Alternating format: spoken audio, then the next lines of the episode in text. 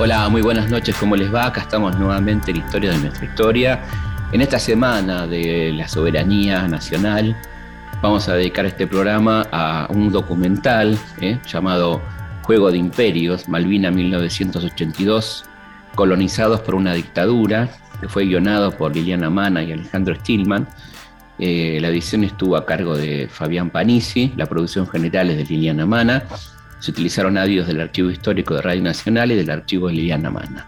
Es un documental sobre Malvinas, ¿eh? donde por supuesto hay mucho material muy interesante para escuchar, es un material que les invitamos a, recorrer y, disfrutar, este, si así se puede decir, de un tema tan fuerte y doloroso, eh, donde por supuesto, como siempre desde este programa, ratificamos la soberanía absoluta sobre las queridas Islas Malvinas Así que bueno, están invitados entonces a escuchar este documental producido por Radio Nacional este, sobre las Islas Malvinas.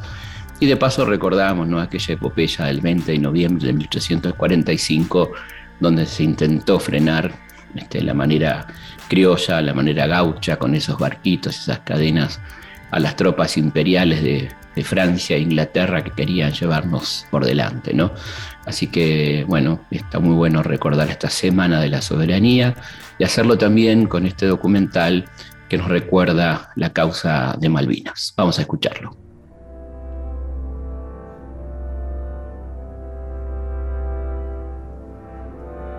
Tiene las alas salpicadas de islotes. Es nuestra bella del mar la patria la contempla desde la costa madre con un dolor que no se va. Tiene las alas llenas de lunares, lobo roquero de su guardián. La patria la contempla. Es un ángel sin sueño la patria junto al mar. Como si supiera que a los imperios no se les puede dar ventaja, Luis Bernet desde el 10 de junio de 1829, gobernador argentino en las Islas Malvinas, mandó a capturar los barcos norteamericanos que por entonces pescaban por la zona sin pagar derechos. Legítimos reclamos, con mucha historia que, en abril de 1982, bajo una dictadura militar, marcaron un quiebre con heridas que aún siguen abiertas. Decime tu nombre. Luis Bernet. Luis Bernet, ¿qué de aquel? Tataranieto soy. Cuenta en dos palabras qué pasó en aquella oportunidad. Los ingleses nos despojaron de las Malvinas. ¿Qué hacía tu tatarabuelo? Era el comandante militar de las Islas Malvinas y Atlántico Sur. ¿Qué te sugirió la mañana de hoy? La emoción más grande de mi vida. ¿Qué has hecho con tu hijo? Lo fui a sacar del colegio corriendo para que viviera la fiesta que es esta. Para dejar constancia de su disgusto, Estados Unidos, en diciembre de 1831, envió a uno de sus buques de guerra que atacó Puerto Soledad, dejándolo en ruinas. El gobierno de Buenos Aires replicó con la expulsión de los funcionarios de este país, quienes hicieron las valijas, pero después de notificar a Inglaterra que las islas habían quedado debilitadas. Cautiva está y callada. Ella es la prisionera que no pide ni da. Su correo de amor es el ave que emigra. La nieve que cae es su reloj de sal. Hasta que el barco patrio no ancle entre sus alas, ella se llama soledad. La tentadora información de los norteamericanos se suministraba a cambio de que los dejaran pescar sin trabas por la región. Inglaterra no tuvo inconvenientes en aceptar la propuesta ni, poco después, en apoderarse de las islas. No llama la atención que la alianza anglo-norteamericana se reprodujera un siglo y medio después, cuando la dictadura argentina desató la Guerra de Malvinas, uno de los últimos capítulos de una historia en la que todavía no está dicha la última palabra.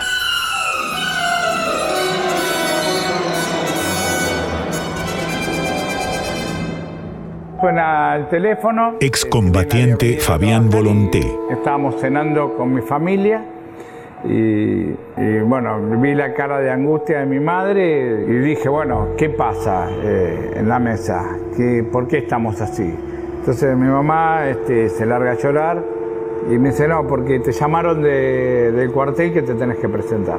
Bueno, a las 4 de la mañana suena el teléfono, atiendo yo, me llama un oficial, dice, hola, con la casa del soldado Volonté, sí, bueno, se tiene que presentar a las 8 de la mañana. Estoy llegando a 100 metros y me voy acercando y veo compañeros que ya se habían ido en la primer baja.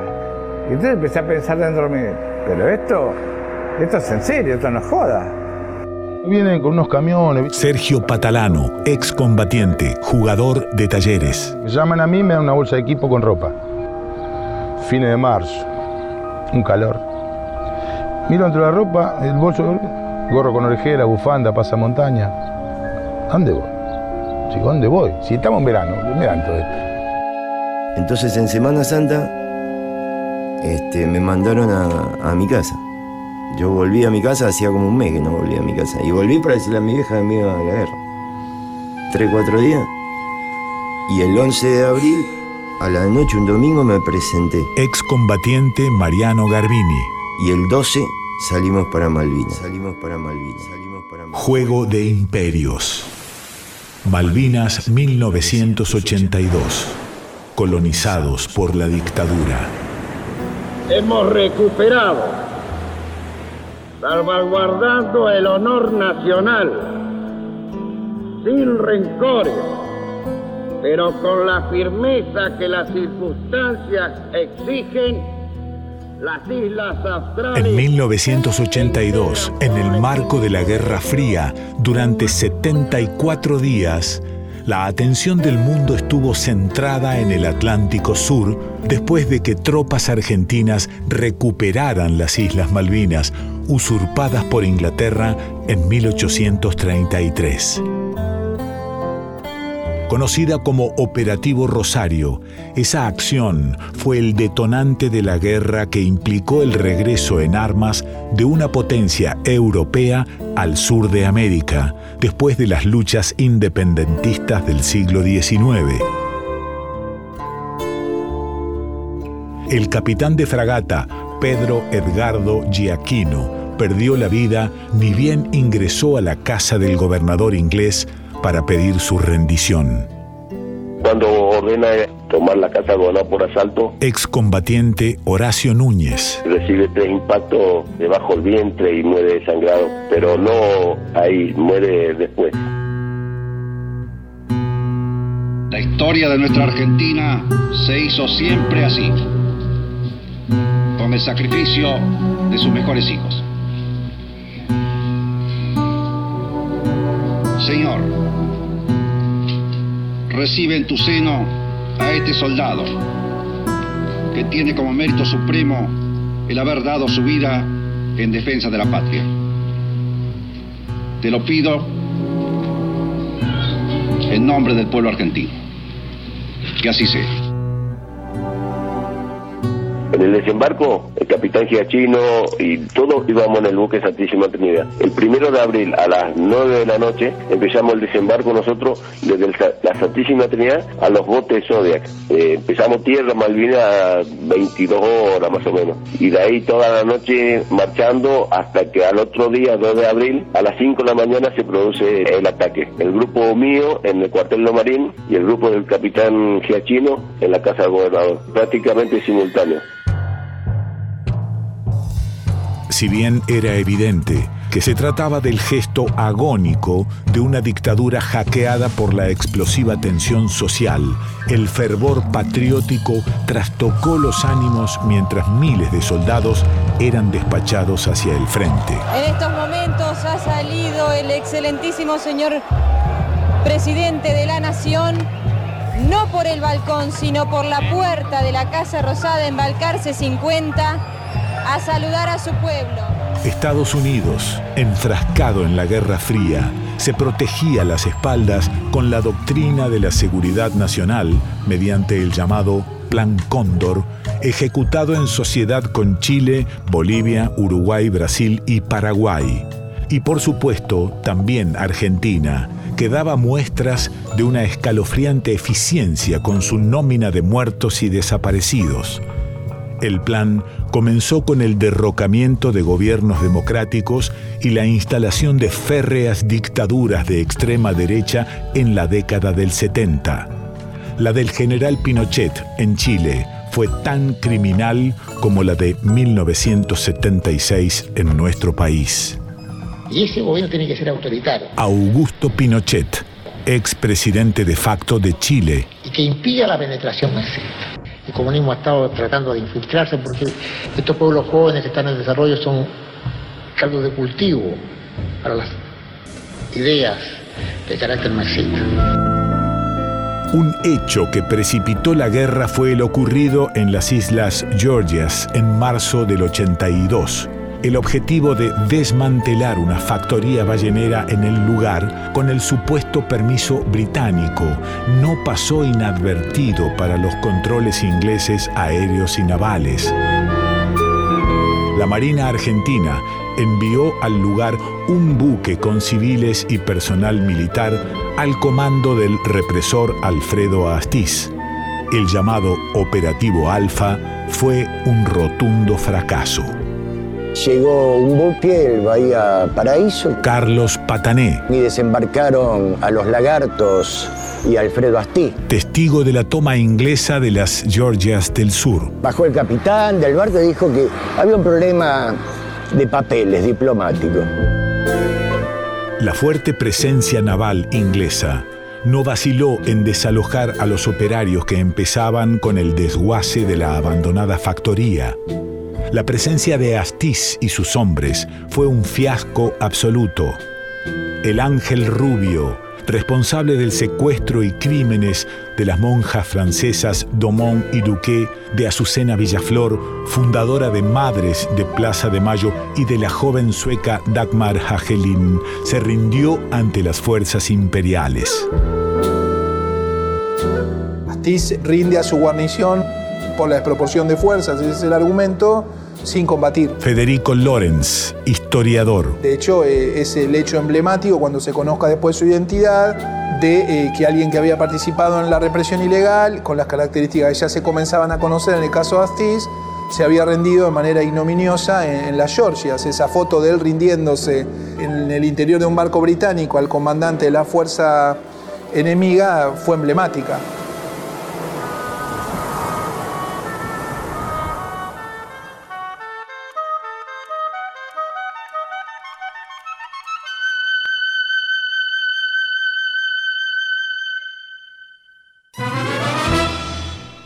Al decir de Borges, al destino le agradan las repeticiones, las variantes, las simetrías, paradojas, se podría agregar una década antes de que Estados Unidos tomara la figura del cóndor para identificar su plan de persecución y exterminio, un grupo de hombres y mujeres ya lo había dejado inscripto como emblema de una acción incruenta y diametralmente opuesta en sus motivaciones a la conjura de la CIA y los gobiernos de facto de Cono Sur.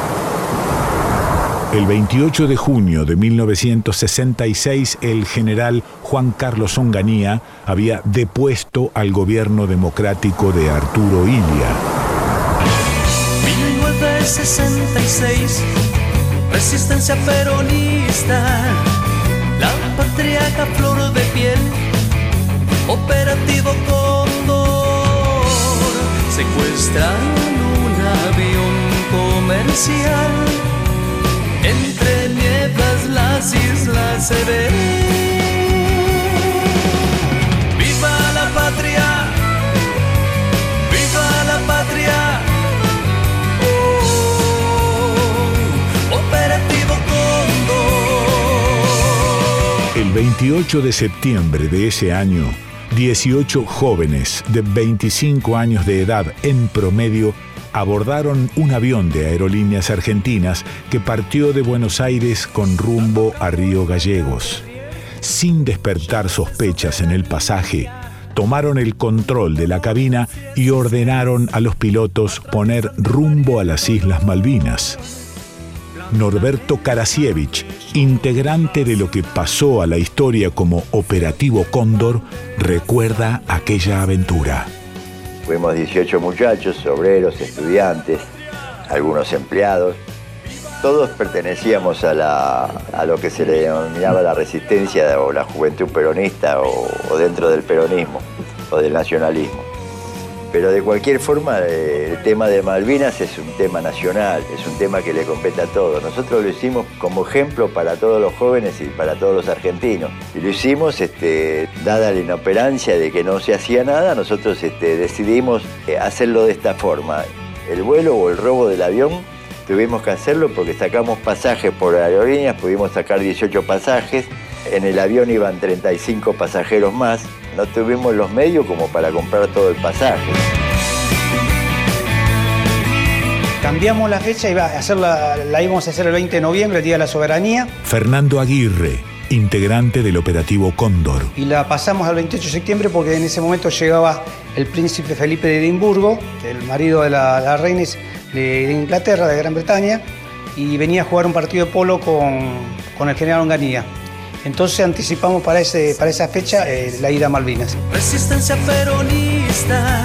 En realidad el, el operativo era para hacer un, un reclamo y una reafirmación de nuestra soberanía. No era de ir a nadie, no era de matar a nadie, no, no íbamos con esa idea.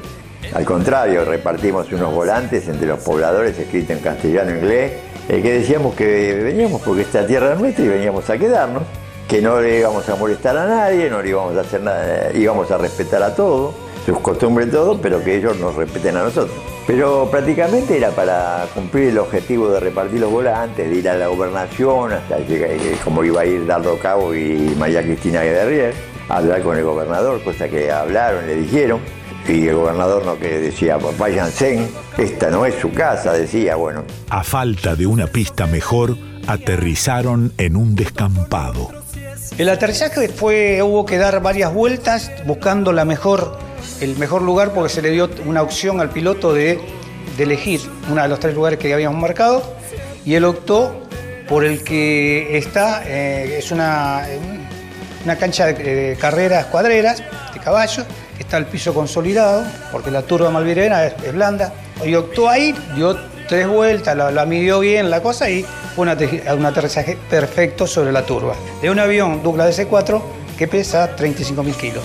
Después de una pequeña escaramuza y varias horas de negociaciones, se entregaron al contingente de marines ingleses que terminó rodeándolos. Pero la misión se había cumplido y las fotos lo dejaron documentado. Se repartieron siete banderas. No había ningún significado por las banderas. La aventura fue tomada como un acto de reivindicación del gaucho Antonio Rivero, quien en 1833 se había sublevado contra la ocupación del Imperio Británico. Aquel operativo Cóndor, al que se le dedicaron numerosas crónicas y canciones, y que hoy reviste carácter de leyenda, mereció un importante despliegue en la prensa internacional. El cóndor andino, desde lo alto, puede dar fe. América está sujeta al mar por un punto final, como los puntos gramaticales que sujetan las frases a las páginas de la historia. En el Atlántico Sur, en el cruce del paralelo 52 y el meridiano 58, no hay una marca de tinta, sino dos manchones de tierra, dos islas, tan gigantes en su insignificancia territorial como en su importancia estratégica y económica. Tiene el pecho de ave sobre la onda helada. Ave caída es su igual. El agua se levanta entre sus alas. Quiere y no puede volar. El pingüino la vela. La gaviota le trae cartas de libertad. Ella tiene los ojos en sus canales fríos. Ella está triste de esperar. En 1982, con la exaltación de los sentimientos patrióticos que aparejó su recuperación, la Junta Militar, encabezada por el general Leopoldo Galtieri, buscó una puerta de escape a los estragos infligidos al país con las políticas neoliberales y su correlato represivo.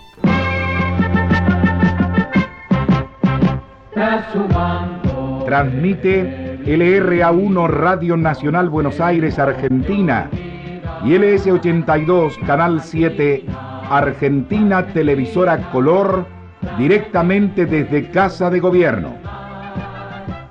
Comunicado de la Junta Militar. La Junta Militar como órgano supremo del Estado comunica al pueblo de la nación argentina que hoy la República, por intermedio de sus Fuerzas Armadas, mediante la concreción exitosa de una operación conjunta, ha recuperado las Islas Malvinas, Georgias y Sandwich del Sur para el patrimonio nacional. Se ha asegurado de esta manera el ejercicio de la soberanía argentina sobre todo el territorio de las mencionadas islas y los espacios marítimos y aéreos correspondientes. Quiera el país todo comprender el profundo e inequívoco sentido nacional de esta decisión para que la responsabilidad y el esfuerzo colectivo acompañen esta empresa y permitan, con la ayuda de Dios, convertir en realidad un legítimo derecho del pueblo argentino postergado paciente y prudentemente casi 150 años. Estaba mal el cálculo. Las Malvinas eran una deuda en la memoria colectiva, cuenta a saldar por encima de toda coyuntura, incluso la del proceso de reorganización nacional, nombre del programa con que los militares asaltaron el poder en marzo de 1976 al derrocar el gobierno constitucional de Isabel Martínez de Perón. El desembarco del 2 de abril obtuvo una adhesión popular probablemente superior a la esperada. Esta vez triunfaba la fórmula del enemigo común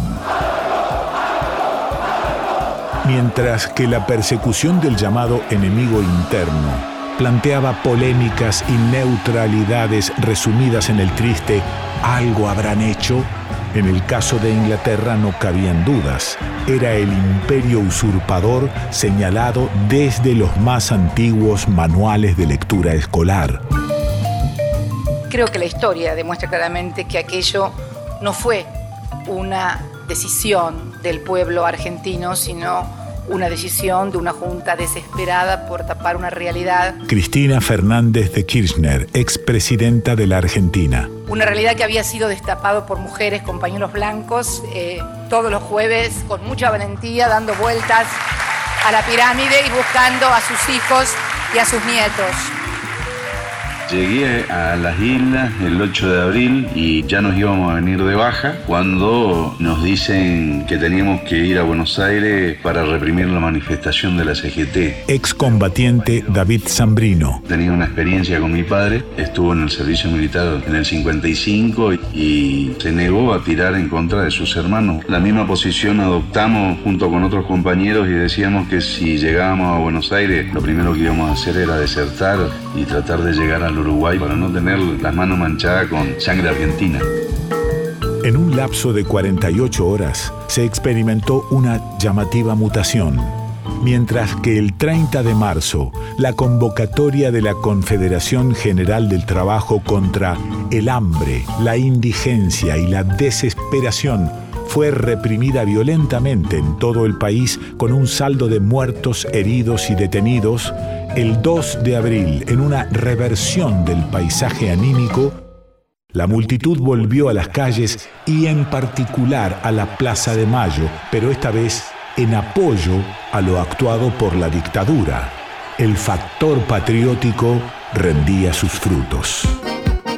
El actor cómico Tato Bores, en su programa de los domingos, ironizó con su personaje de El tío José lo que ocurrió en aquella histórica Plaza de Mayo en esos días. Día del año pasado, el 30 de marzo del 82, y los amigos que che, José, vení, vamos a Plaza de Mayo. Vamos a mostrarle al gobierno qué contento estamos con ellos. Voy a Plaza de Mayo. Cuando llegué, lo encontré Lorenzo Miguel, lloraba. Ubaldini, lloraba. Este que fue el gobernador de La Rioja, de las pastillas, lloraba también. Este que fue ministro Otero, lloraba. Digo, ¿qué pasa, muchachos? La emoción del reencuentro. Dice, ¿qué emoción? Emoción la papa frita. Están tirando con gas lacrimógenos acá. Pasó un muchacho corriendo, me dejó un cartel en la mano, decía, queremos cobrar. Apareció un vigilante a caballo y me dijo, ¿quieres cobrar? Mire, me reventó a bastonazos. Yo empecé a gritar, soy el tío de Tata Boris. Me levantó del traste, me metió en un celular me mandaron a devoto. Me tuvieron hasta el día 2 de abril. El 2 de abril me soltaron otra vez.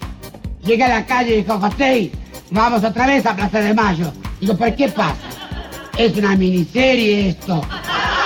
Nos quieren reventar a bastonazos el episodio. Me metieron en una manifestación, aparecí en Plaza de Mayo. Pero qué trato diferente esta vez, ¿eh? Don José no quiere un cafecito. Don José, póngase la sombra que hay mucho sol. Mire, en un minuto la Plaza de Mayo estaba así de gente. No podía creer la gente gritaba Galtieri Corazón, Galtieri Corazón, Galtieri Corazón. Mire, yo no podía creer disimuladamente. Me puse la mano en el bolsillo y me apreté un meñisco para ver si estaba despierto o estaba soñando. Mire, salió Galtieri al balcón, levantaba una mano así, la gente gritaba que levante la otra, que levante la otra. Él tenía ganas, ¿no? Pero los telecanes no lo dejaban, lo tenían agarrar así. De repente le pusieron un micrófono acá en la boca y dijo, ¡compa! Mire, cuando él dijo compa, a mí se me reventó el elástico del calzoncillo y todo el calzoncillo se me subió acá arriba de la garganta. Menos mal que dijo compatriotas, si no yo me desmayo ahí. Mire, cantamos la marcha peronista, cantamos la marcha radical, cantamos la marcha del deporte, cantamos la marcha nupcial. Yo no sabía qué estaba pasando, pero Buenos Aires era otra vez la reina del plata. Entonces hubo un silencio y yo grité, ¡Viva la reina! Me reventaron a bastonazos, me agarraron el traste, me metieron otra vez en un camión y me llevaron a devoto. ¿Cómo no iba a tener cara de bragueta yo? Leopoldo Galtieri, un egresado de la Escuela de las Américas, la factoría norteamericana de técnicos en guerra y contrainsurgencia, apareció entonces en el balcón de la Casa de Gobierno con el talante de un líder, algo fuera de los mejores sueños del jefe de una junta golpista. Hoy 2 de abril recién hemos comenzado con la actitud de recuperar las Malvinas y toda su zona de influencia. Y ya flamea la bandera argentina en nuestras islas. Figuras de los ámbitos más diversos expresaban su reconocimiento. La gesta excedía a los autores y a las razones que los impulsaban. Los reparos, si alguien los tenía, en esa cresta de la euforia, no parecía oportuno darlos a conocer. Eh, Hoy ha sido un día para mí trascendente, para todos los argentinos. Doctor René Favaloro. Un día histórico eh, que ojalá lo sepamos interpretar en profundidad. Yo creo que nosotros no le hemos quitado nada a los ingleses, sino ha, ha habido en este momento una justicia Juan Manuel Fangio. que quizás no se podía conseguir si no era de esta manera, porque políticamente nunca lo íbamos a conseguir. Yo creo que la Argentina aprendió Bernardo Neustadt, periodista. a saber cuáles son sus amigos y cuáles son sus intereses. ¿Por qué no hay amigos amigos. Me acuerdo siempre la frase de Rothschild, ah, amigos míos, yo sé que no hay amigos, hay intereses concretos. Hasta Nicanor Costa Méndez, el canciller de la República Argentina, cargo que también había ocupado para el dictador Onganía, dejó a un lado el tacto diplomático y sintonizó con el entusiasmo de las calles. Es un día de una felicidad enorme, hace 150 años que esperábamos esto, algunos momentos creímos que nunca iba a llegar y estamos enormemente felices de que haya llegado en la forma más pacífica posible. Pero nadie podía engañarse. Mal habidos, las Malvinas eran parte de los intereses de una potencia mundial, motivo suficiente para la inquietud. ¿Qué respaldo obtendría la Argentina? Inglaterra se molestaría en reconquistar un territorio en disputa a 8.000 millas náuticas de sus costas. ¿Qué actitud adoptaría Estados Unidos ante el conflicto entre dos de sus aliados estratégicos?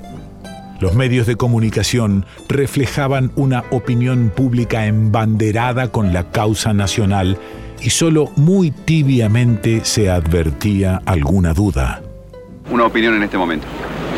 Solidario con la actitud del gobierno. ¿Qué le parece? No se imagina, ¿no? Más que las recuperamos por fin de, de cuántos años, va, más de un siglo. Feliz, chocha, una alegría muy grande. Estoy muy feliz, orgullosa. La emoción más grande que tuve esta mañana fue cuando vi que habíamos tomado otra vez las Malvinas. Sobre lo que está ocurriendo me parece perfecto, pero no sé las consecuencias que va a tener esto. Galtieri accedía a las preguntas de los periodistas extranjeros. Do you believe that Great Britain is about to attempt to retake Gran? Bretaña está por atacar. Creo que se está preparando para atacar, para atacar, para atacar. Las consecuencias no tardaron en dejarse ver. La primera ministra inglesa, Margaret Thatcher, apodada la Dama de Hierro, habló ante la Cámara de los Comunes con la frontalidad que le era habitual.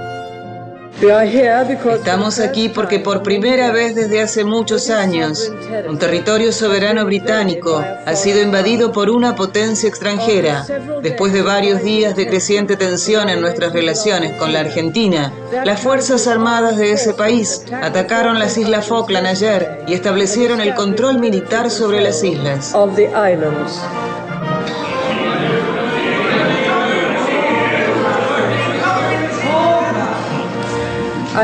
Debo decirle a la Cámara que las Islas Falkland y sus dependencias sigue siendo territorio británico.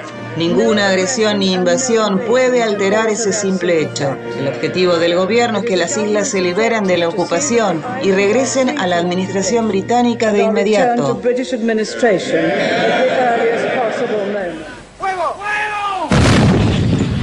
La idea era, no van a venir, 12.000 kilómetros. Sergio Patalano, excombatiente, jugador de talleres. No van a venir. Hasta el primero de mayo que nos enteramos que vinieron. Ahí fue donde se armó el primer bombardeo, ¿viste? Pero claro, hasta, hasta, hasta que no te tiran, hasta que vos no sentís las explosiones, no- no- todavía no, no, no tomaban noción a qué íbamos, ¿viste? En Washington, a 6.000 kilómetros de Londres, el republicano Ronald Reagan mandaba en la Casa Blanca. Un dato no muy alentador, más allá de los elogios que en algún momento le había dedicado a Galtieri. Si existía alguna esperanza de hacer aliados en la capital del sueño americano, debía buscárselos en el bando de enfrente el entonces senador demócrata y cuatro décadas más tarde presidente de Estados Unidos, Joe Biden, sería el encargado de dejar en claro de qué lado se pondría su país. Mi resolución lo único que busca es definir de qué lado estamos y ese lado es el lado británico. Yo creo en ayudar al proceso y no disminuir las posibilidades de negociación. Creo que los argentinos deben deshacerse de la noción de asumir que Estados Unidos es neutral en este asunto. Por eso mi resolución, instando al Congreso a explicitar el apoyo a la británica. El Tratado Interamericano de Asistencia Recíproca, que compromete a respaldar a los países de la región en caso de agresiones, para Estados Unidos no aplicó en Malvinas. Would you be sorry to see the Galtieri junta toppled? Con reflejos premonitorios. Bárbara Frum, la periodista de la BBC, le preguntó a Biden cómo se sentiría si el conflicto terminaba provocando la caída de la Junta de Galtieri. Lamentaría ver un cambio en la situación de una manera que permitiera una influencia mayor de la Unión Soviética o del comunismo en el hemisferio, pero lamentaríamos aún más que arruináramos una situación que ya es frágil y endeble con respecto a la OTAN. El sábado 3 de abril, el Consejo de Seguridad de las Naciones Unidas aprobó la resolución 502 que exhortaba a los gobiernos de Argentina y Gran Bretaña a encarar conversaciones diplomáticas. Mientras tanto, en Puerto Argentino, la flamante Radio Nacional Islas Malvinas daba a conocer una medida administrativa de carácter terminante. Comando del Teatro de Operaciones Malvinas. Comunicado número 2 cambio de autoridades. Las autoridades coloniales y militares del gobierno británico cesan de hecho en sus funciones a partir de este momento y serán enviadas de regreso a su país en el día de la fecha, con sus respectivas familias y efectos personales. Asimismo, se comunica que se hace cargo del gobierno de las Islas Malvinas, Georgia del Sur y Sandwich del Sur en representación del gobierno argentino el general de división Osvaldo Jorge García, comandante del Teatro de Operaciones Malvinas. El 7 de abril, el general Mario Benjamín Menéndez, uno de los principales jerarcas de la dictadura que acabaría en la cárcel juzgado por delitos de lesa humanidad, asumió la gobernación de las islas. Por Dios nuestro Señor y la patria ante estos santos evangelios, desempeñar con lealtad y patriotismo el cargo de gobernador militar del territorio de las Islas Malvinas, Georgia y Sandwich del Sur, para el que habéis sido designado, observando y haciendo observar fielmente los objetivos básicos claros el Estatuto para el Proceso de Reorganización Nacional y la Constitución, Constitución de la Nación Argentina, sí, juro.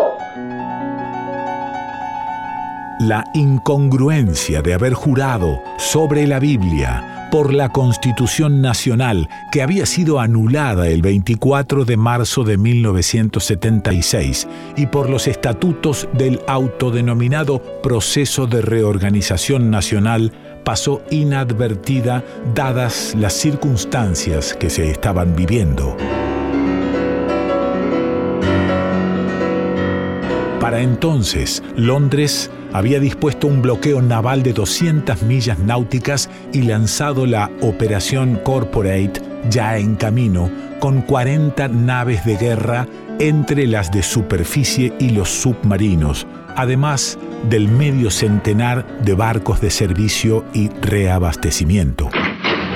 Cuando el peligro acecha, hay que esperar pacientemente el momento de actuar para no errar el disparo. Argentinos, a partir del 2 de abril, nuestra gloriosa bandera flamea sobre las islas del Atlántico Sur y jamás será arriada. Estamos luchando en nuestras islas.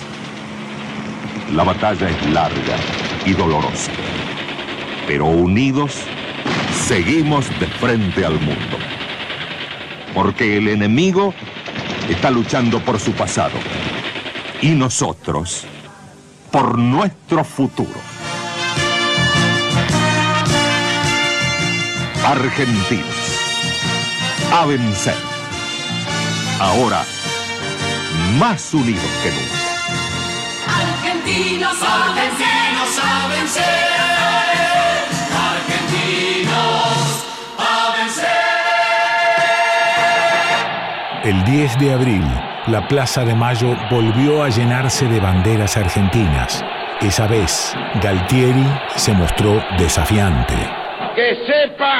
el mundo, América, que un pueblo con voluntad decidida como el pueblo argentino, si quieren venir, que vengan, les presentaremos batalla. El discurso mezclaba bravatas guerreras con ofertas de paz.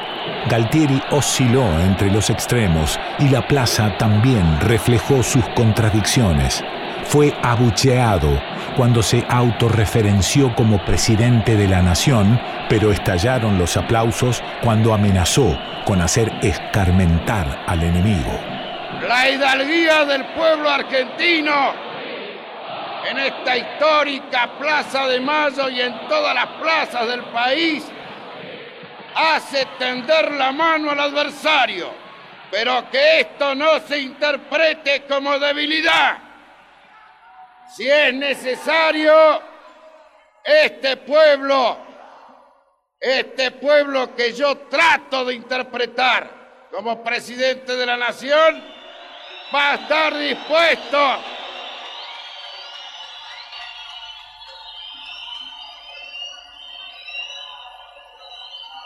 Va a estar dispuesto a tender la mano en la paz con hidalguía y en la paz con honor pero también dispuestos a escarmentar a quien se atreva a tocar un metro cuadrado del territorio argentino.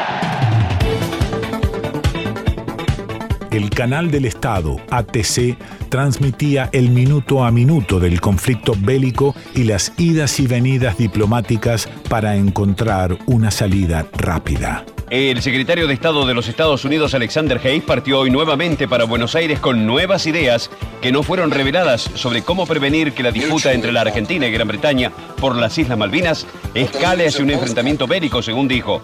Hayes, cuya diplomacia viajera se vio interrumpida el martes luego de recorrer 35.000 kilómetros y permanecer 52 horas sobre un avión, mantuvo una comunicación telefónica anoche con el canciller argentino Nicanor Costa Méndez. Los detalles de su plan no fueron revelados públicamente, pero Hayes quien reanudó su misión con instrucciones del presidente Ronald Reagan, dijo, cada gobierno da la bienvenida a nuestro papel y reconoce la importancia de preservar nuestra capacidad de continuarlo. Llegué a Malvinas el día de cumpleaños de mi padre, el día 15 de abril a la una de la mañana había tocado eh, suelo de Malvinas. Excombatiente Fabián Volonté. Al principio, digamos, feliz, después empezó a ser traumática. Y el primero de mayo eh, se larga un ataque de aviación que bueno, nos sorprendió a todos y ahí las balas empezaron a pasar por arriba de la cabeza y entonces me dije a mí mismo, bueno, esto es la guerra. El Estado Mayor Conjunto comunica que habiendo sido atacado Puerto Argentino por medios aéreos a las 5.30 horas y en uso del derecho de legítima defensa, ordenó una incursión aérea sobre las fuerzas de tareas inglesas. Y ahí en el primero de mayo sí vimos ya en temprano, escuchamos los, Vulcan y después ratito vimos los y como bombardeaban todo el aeropuerto y nosotros mirábamos. Juan Ezequiel Tula, excombatiente. Como es como estar en una pantalla gigante de cine y mirar todo el movimiento, los aviones, el ruido y ver uno que iban y venían, misiles. Y en un momento hubo uno de los misiles que los pasó cerca de nosotros de los nuestros, disparado los nuestros. Y ahí le pegó a uno de los hijas que cayó. Y yo tengo el juramento, y sí, el juramento lo van el primero de mayo. En la madrugada del 2 de abril de 2021, Radio Nacional programó la vigilia del 39 aniversario del desembarco argentino en Malvinas. Héctor Carrer, excombatiente en Puerto Argentino, repasó aquellas horas plagadas de miedo con el periodista Martín Jauregui. El primero de mayo fue una cosa, para mí fue un antes y un después, ¿no? En mi vida, eh, nosotros, yo era un pibe de clase media que había salido de la secundaria cuatro meses antes. Y el primero de mayo nosotros estábamos durmiendo en unas habíamos cavado como si fuera unas tumbas, eran que cabíamos dos soldados y habíamos puesto unas chapas encima, unas medias chapas, así como curvas, tierra arriba. Y me acuerdo que me despertó el temblor del piso y la tierra que me caía en la cara, nos despertó a los dos, a, Luis y a mí. Y, era de noche, eran como las 4 de la mañana, no sé, era de noche. La guerra del Atlántico Sur captaba la atención de los noticieros internacionales. In de waanzinnige Falkland of Malvinasoorlog wordt de omvang van de verliezen slechts overtroffen door de omvang van de leugens. Misiles, bombas y volantes. Al comienzo los ingleses le dedicaron atención a la guerra psicológica. Soltaron sobre las islas miles de impresos destinados a debilitar el ánimo de los soldados. El viento o la ineficacia de los textos hicieron que esta arma fuera desestimada y poco después descargas menos volátiles marcaron el comienzo de la verdadera guerra. Según informan fuentes militares de Buenos Aires, aviones argentinos atacan a la flota inglesa.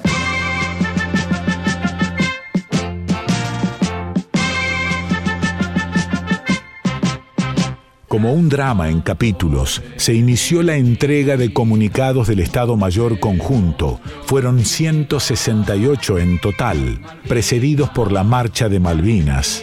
Los reportes del campo de batalla mantenían en vilo al país.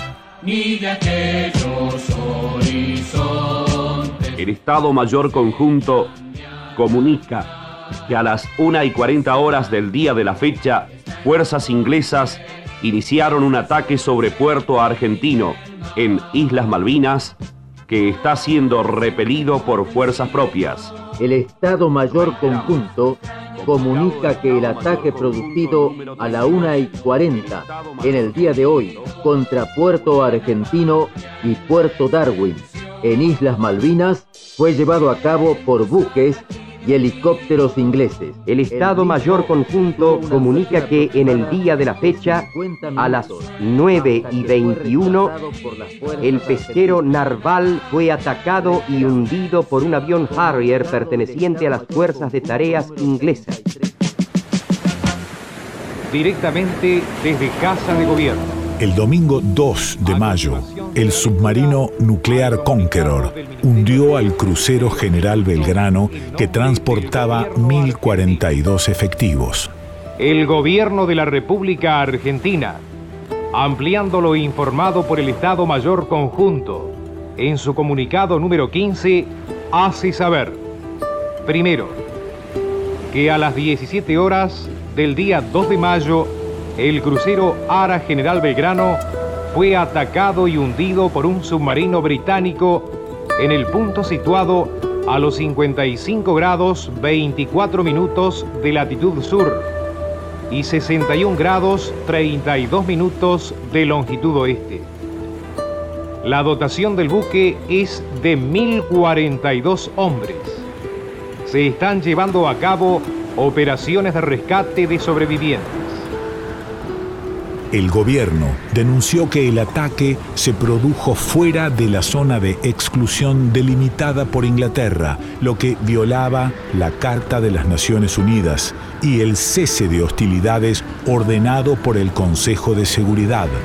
En otras palabras, el enemigo no jugaba limpio. Y a las 16 horas, con un cielo muy plomizo, con una un viento huracanado, con eh, un crepúsculo vespertino que ya nos está presionando desde el punto de vista de la visibilidad. En ese momento Estados Unidos en el puente porque se hacían las cuatro y había un relevo de los jefes de defensa que eran mis representantes, que eran eh, en el puente que representaban al comandante, por decirlo así. Y a las 16.01 minutos Héctor Bonzo, capitán del crucero General Belgrano. Siento eh, vivo y maldigo ese momento. Una explosión, un olor acre, un olor ácido, una inclinación inmediata hacia vapor. Lógicamente, si yo hubiera tenido alguna duda de lo que había sido eso, me lo despeja el segundo ruido. Un segundo torpedo. Subo a la carrera hacia el puente sabiendo que habíamos sido torpedeados. Encuentro un puente eh, tranquilo, con los vidrios sanos, que debía ser lo único sano que había a bordo. Todas las luces apagadas, sin energía y un silencio. eh, ese silencio tremendo, el silencio que había a bordo del crucero General Belgrano, el silencio peor que yo había escuchado en toda mi carrera.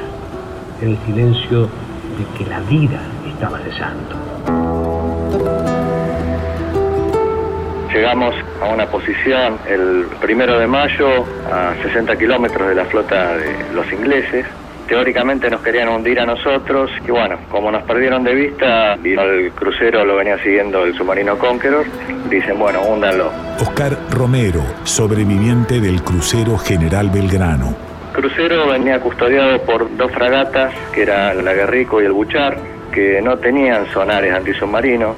El crucero tampoco tenía sonares antisubmarinos. Y por eso le fue muy fácil al submarino poderle tirar sin que lo detecten.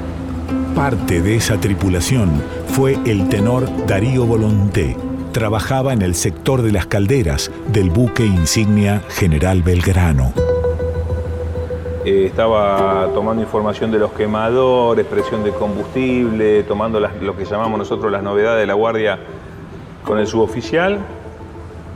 Mi compañero me da la guardia a mí y, y cuando me estoy sentando en la banqueta ahí de donde el suboficial te dice, bueno, dos quemadores más, un quemador menos, depende de lo que le va diciendo el comandante ¿no? del puente.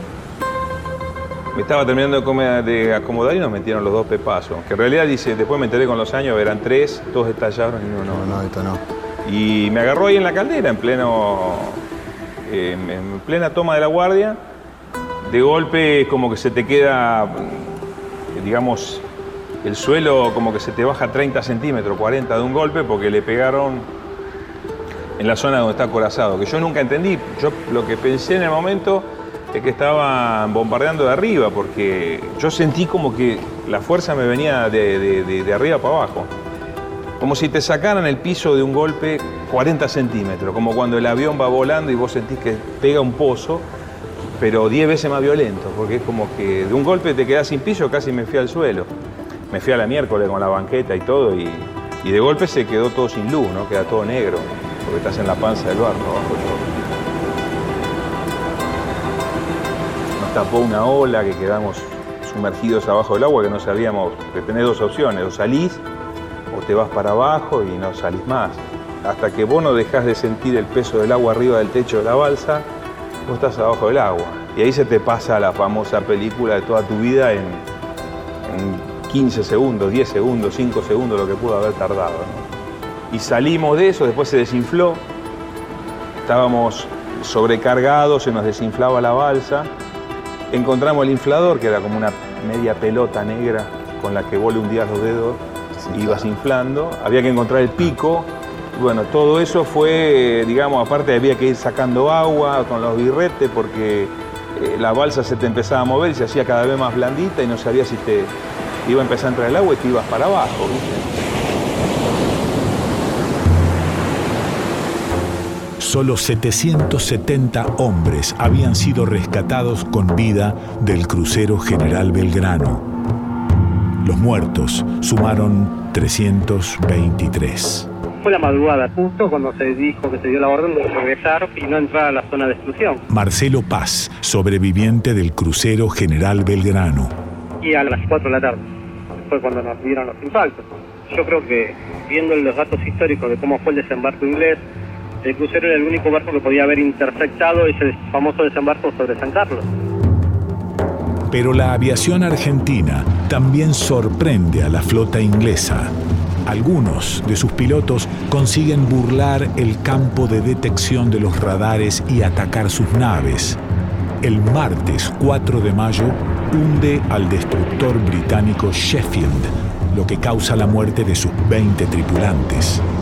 La posición de nuestras fuerzas en Puerto Argentino está consolidada de acuerdo a lo previsto y sus hombres esperan la batalla con el ánimo retemplado por la arenga de su gobernador militar cuando dijo, no solo debemos derrotarlos, sino que debemos hacerlo de manera tal que su derrota sea tan aplastante que nunca más vuelvan a tener esa atrevida idea de invadir nuestra tierra.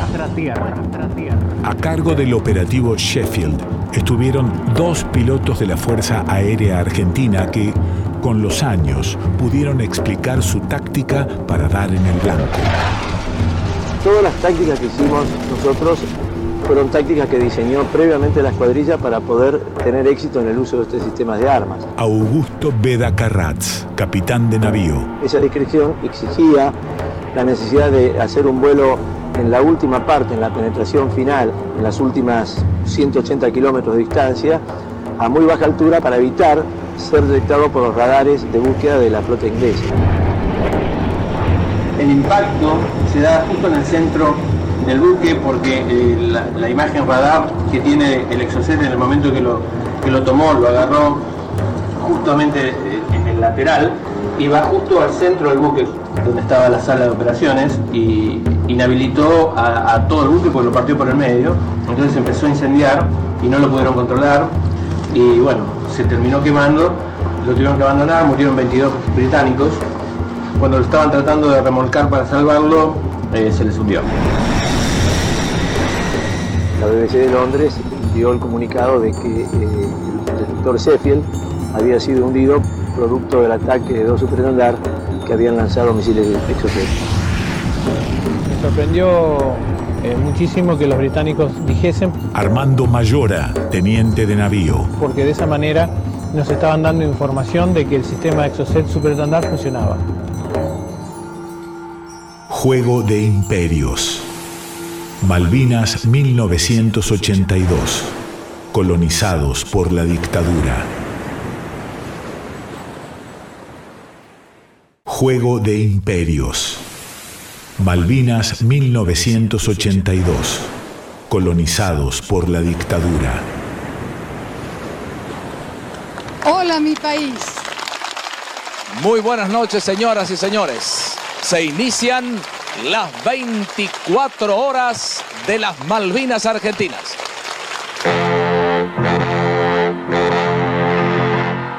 Vamos, argentinos,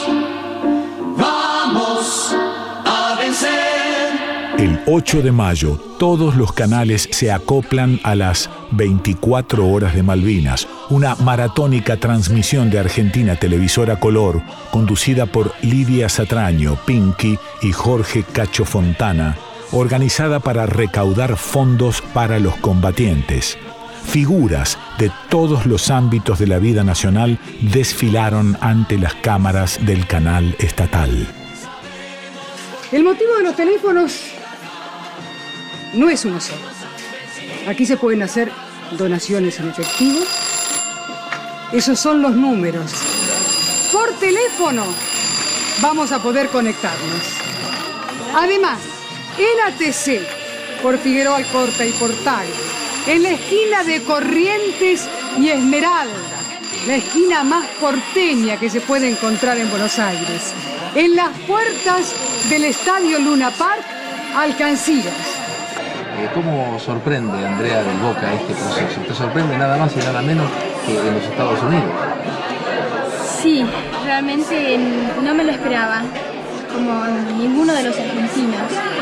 Yo estaba allá para, para estudiar en el Instituto de Lee Strasberg y de pronto, bueno, se desató todo esto.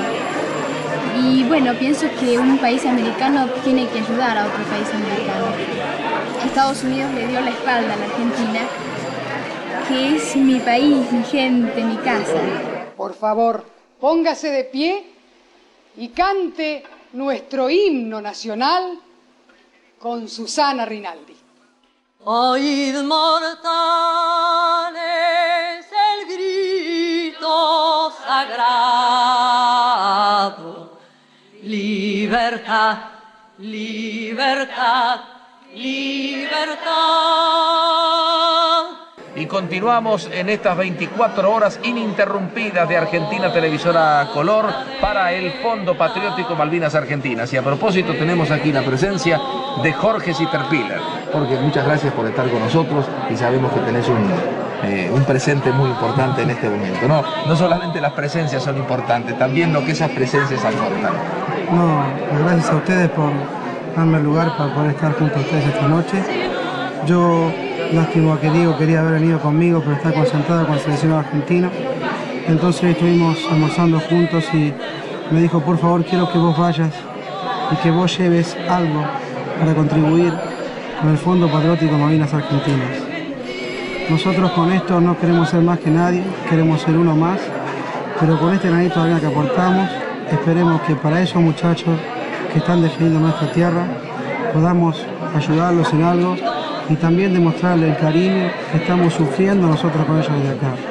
Entonces yo, por intermedio de Diego Armando Maradona, te entrego este cheque. Muchas gracias. Señores, un cheque por 100 millones de pesos para el Fondo Patriótico Malvinas Argentinas, firmado por Diego Armando Maradona. Muchísimas gracias.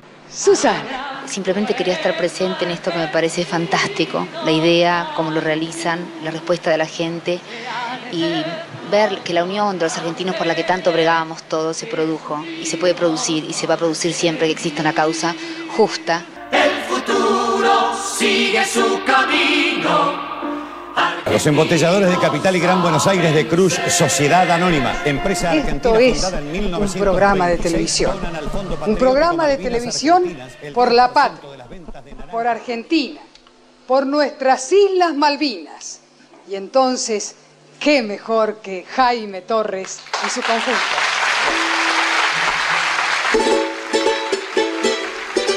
30 años más tarde, el histórico locutor de radio y televisión no vaciló a la hora de responder cuál fue su mejor programa de televisión.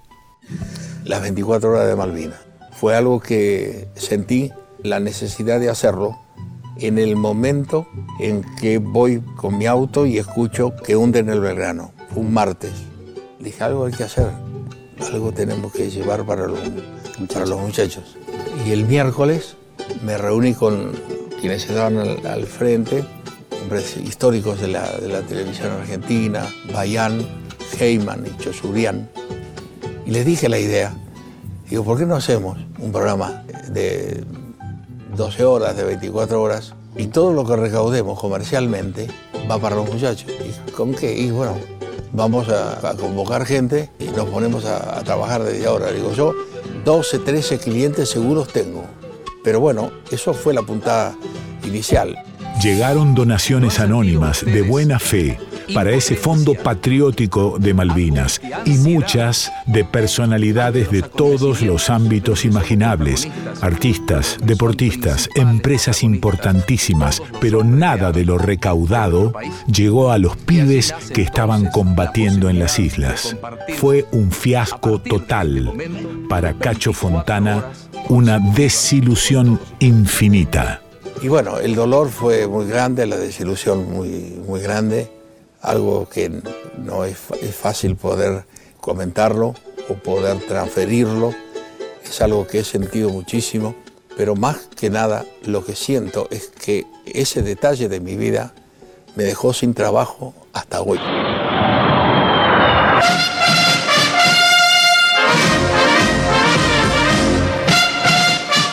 Argentinos. Ahora las armas defenderán nuestros derechos contra el agresor. ¡Viva la patria! La guerra exhibía otros efectos inesperados. Se prohibía la difusión de música en inglés y el conservadorismo que en materia musical restringía al rock argentino y ninguneaba a la música folclórica da un paso atrás. Hasta ese momento el rock nacional estaba prohibido en las radios. Y de golpe los tipos se dieron cuenta de que el 80% de la música pasaba por radio Pipo Lernud, poeta, compositor. era en inglés. Entonces dijeron vamos a prohibir la música en inglés porque Latinoamérica unida jamás será vencida. Entonces los jefes de las radios dijeron, pero si pasamos todo el día tango y folclore, no nos escucha nadie. Había una disposición. León Gieco, músico. Donde no se podía pasar música cantada en inglés. Como si los Beatles o los Rolling Stones tuviesen algo que ver con la guerra de Malvinas, ¿no? Empezaron a hacer una quema de discos en norteamericanos o ingleses. Lito Nevia, músico. Y empezaron a pedir discos porque no los tenían, porque no se pasaba música argentina. El 16 de mayo de 1982 se realiza el Festival de Solidaridad Latinoamericana por la Paz. El Estadio Obras albergó a 80.000 almas desde las 5 de la tarde hasta las 9 de la noche. Vamos a tocar ahora con David un tema que, que se llama Música del Alma y que es un tema que está hecho para cuando venga un, tiempo feliz. Es un tema que habla de cuando todo pase y llegue la paz y llegue la unión entre todos los latinos y entre todos los hermanos que estamos aquí.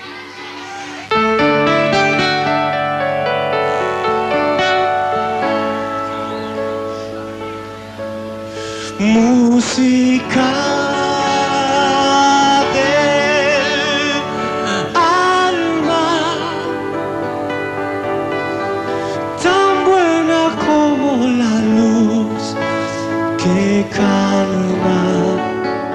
Música del Alma fue una canción maravillosa. que- David Lebón, músico. Hubo mucho feeling de parte nuestra, como que es la primera vez que lo sentimos que nos habíamos llamado para algo. Ya la noche ha pasado, debe amanecer.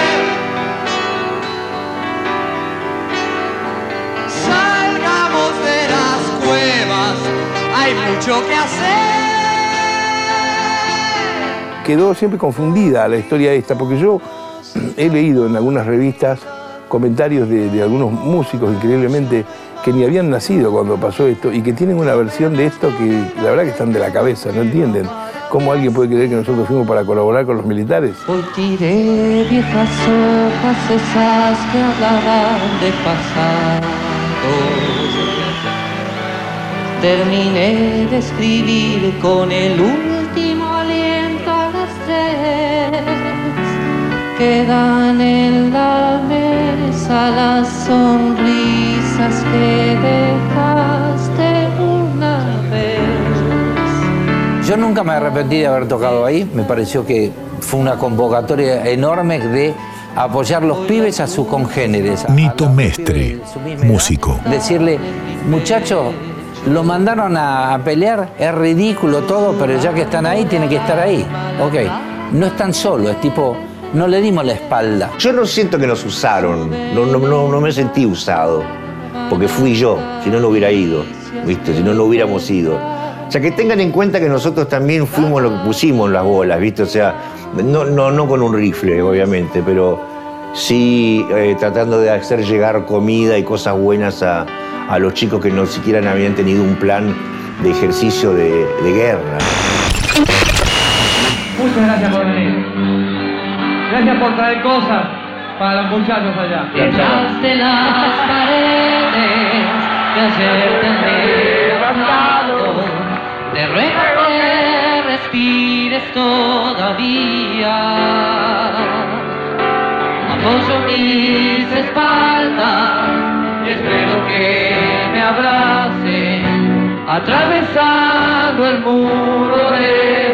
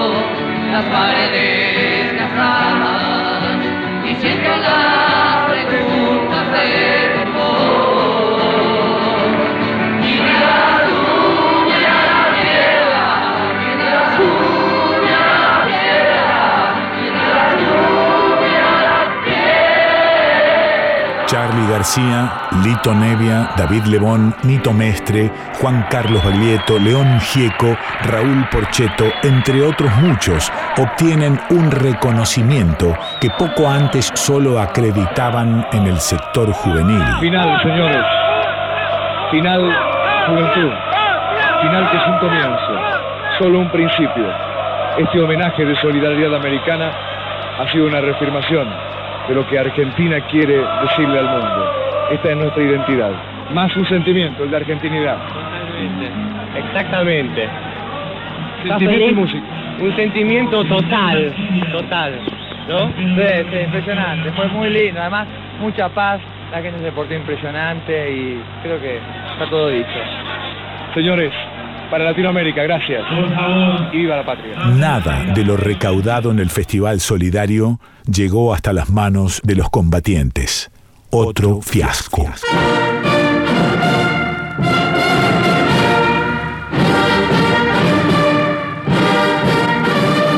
El Estado Mayor Conjunto comunica que en la fecha 20 de mayo de 1982, una unidad de superficie inglesa dio comienzo a un bombardeo de perturbación sobre la zona de Puerto Argentino.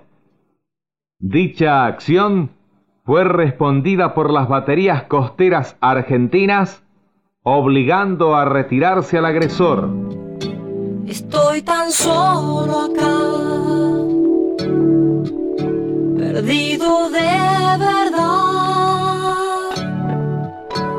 como aquel rey detrás de la colina. Algo de paz, algo de paz. algo de paz. El Estado Mayor Conjunto comunica que el Ministerio de Defensa inglés ha reconocido que en el día de ayer, 25 de mayo de 1982, como resultado de ataques realizados por aeronaves argentinas, fueron hundidos el destructor misilístico MK-42 Coventry y el transporte de aviones Atlantic Conveyor.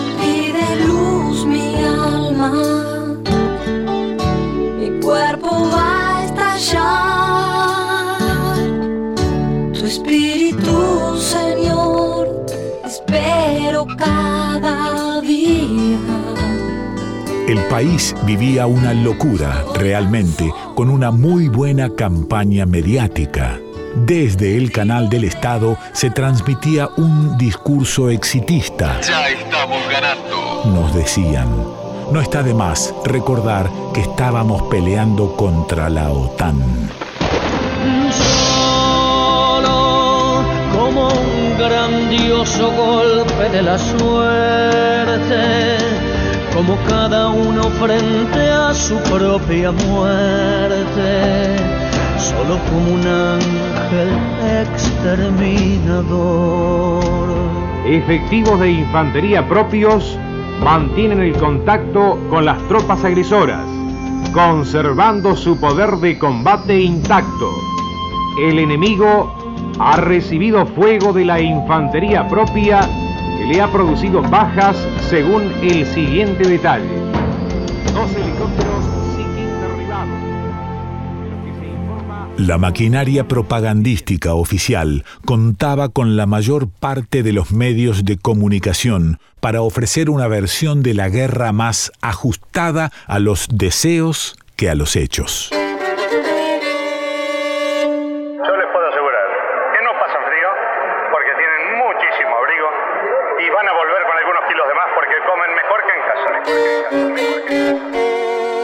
Nos mentían descaradamente. Con el combate en desarrollo y la flota inglesa en inexorable avance, cada acierto de las Fuerzas Armadas era exaltado como un éxito superlativo.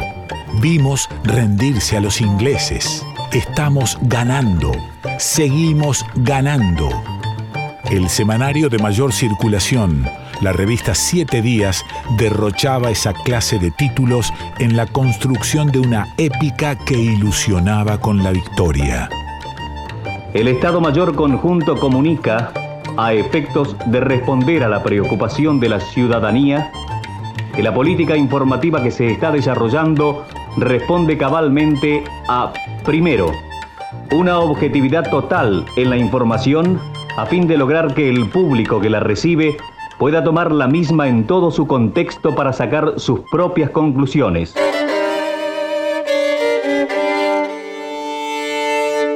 Con un estilo marcial, desde el informativo de Argentina Televisora Color, el periodista José Gómez Fuentes soltaba sermones y arengaba a la audiencia. De todos modos, nosotros, sin ser aventurados, podemos afirmar que ya no quedan muchos pasos en el campo diplomático, porque ahora, en este juego de zigzag, la cuestión pasa de nuevo al Atlántico Sur, a raíz de todo lo que está ocurriendo en estas horas y de lo que puede llegar a ocurrir en las horas que vendrán. Nosotros queremos ya adelantarnos a la historia y decir que a veces se da la dicha de que un hombre importante coincida con un cargo importante en un momento importante de la historia de un pueblo. Y esto es lo que ocurre con Costa Méndez. Un hombre que ha sabido negociar los bienes de todos nosotros sin negociar aquello que no se puede negociar, la soberanía. Nosotros queremos decir que sospechamos que más allá del 2000, Costa Méndez será una figura consular de esta historia que hemos vivido. Señores, nos vamos. Nos vamos hasta mañana, a las 9 de la noche, cuando llegue en todo el país de los argentinos, señores, la hora de la verdad. Hasta mañana. Alemania y Holanda, en apoyo de Inglaterra, cancelaron las entregas de armamento y el mercado europeo impuso sanciones económicas. La situación forzaba a la Argentina a reubicarse en el tablero de la Guerra Fría. En una atlética demostración de política internacional, el canciller Nicanor Costa Méndez, un anticomunista visceral, sorteó las barreras ideológicas y el 3 de junio se presentó en la cumbre de los países no alineados que se celebraba en Cuba bajo la presidencia de un aliado natural de la Unión Soviética, Fidel Castro. Anhelamos fervientemente y esperamos que este diferendo sea resuelto por la vía de las negociaciones y en conformidad con los principios que sostienen los países no alineados. Debe ser nuestro más firme propósito trabajar en esta dirección. La guerra colonial de la señora Thatcher y su gobierno contra el derecho de Argentina a ejercer su soberanía territorial sobre las Islas Malvinas, derecho que el movimiento recogió desde su misma fundación, motivó la solidaridad de los países no alineados con el país agredido. Cuba, a pesar de las diferencias ideológicas y políticas que la distinguen del gobierno argentino, no vaciló en apoyar la justa demanda de ese noble pueblo. Días antes de viajar a Cuba, el canciller Nicanor Costa Méndez ya anticipaba el apoyo de los no alineados a los reclamos soberanos argentinos sobre Malvinas. La gratitud de los pueblos de América, de Venezuela, del Perú, del Brasil, de Bolivia, de Paraguay, de Uruguay, del Ecuador, de toda América Central, pueblos que estaban alejados de nosotros, pueblos que a lo mejor no nos conocían, que han recordado nuestra gesta y han visto sobre todo la justicia de nuestra causa, la cual no debemos ya nunca más defraudar. Creo que el triunfo, la paz justa, la bandera en su lugar, justificará todos estos desvelos. Ante los delegados de 160 países, el entonces canciller Costa Méndez denunció el ataque de Inglaterra y demandó que Ronald Reagan cesara la asistencia militar al Reino Unido. Si la vía militar para la recuperación de las Malvinas había sido el manotazo de ahogado de una dictadura agonizante, el acercamiento de la Argentina a los países no alineados no lo era menos y los tiempos se acortaban. el Estado Mayor Conjunto, en relación con la situación bélica que se vive desde hace más de 36 horas en el área de Darwin y Ganso Verde, comunica 1. Y las fuerzas inglesas iniciaron un ataque con efectivos de aproximadamente 2.000 hombres el día 28 a 6 horas contra Darwin, lugar defendido por efectivos del ejército de orden de los 800 hombres. Llegamos arriba, estuvimos combatiendo, fuimos la compañía A del Regimiento 3, la que más aguantó en combate. Famoso cuerpo a cuerpo, que es a 30, 40 metros a los tiros. Héctor Cruzelli, excombatiente, futbolista de San Lorenzo. La pasamos muy mal, perdimos 4 o 5 compañeros, muchos estaban heridos. Nos cruzamos con regimientos que venían abatidos mal. Y uno de esos regimientos era el regimiento 6 que volvía Javier Dola. Y vos sabés que se cruzaban los muchachos. Héctor Rebasti, excombatiente, futbolista de San Lorenzo. Y nos abrazaban y lloraban y nos daban los cargadores, las balas, las municiones. Porque claro, ellos sabían dónde nosotros estábamos yendo, nosotros no.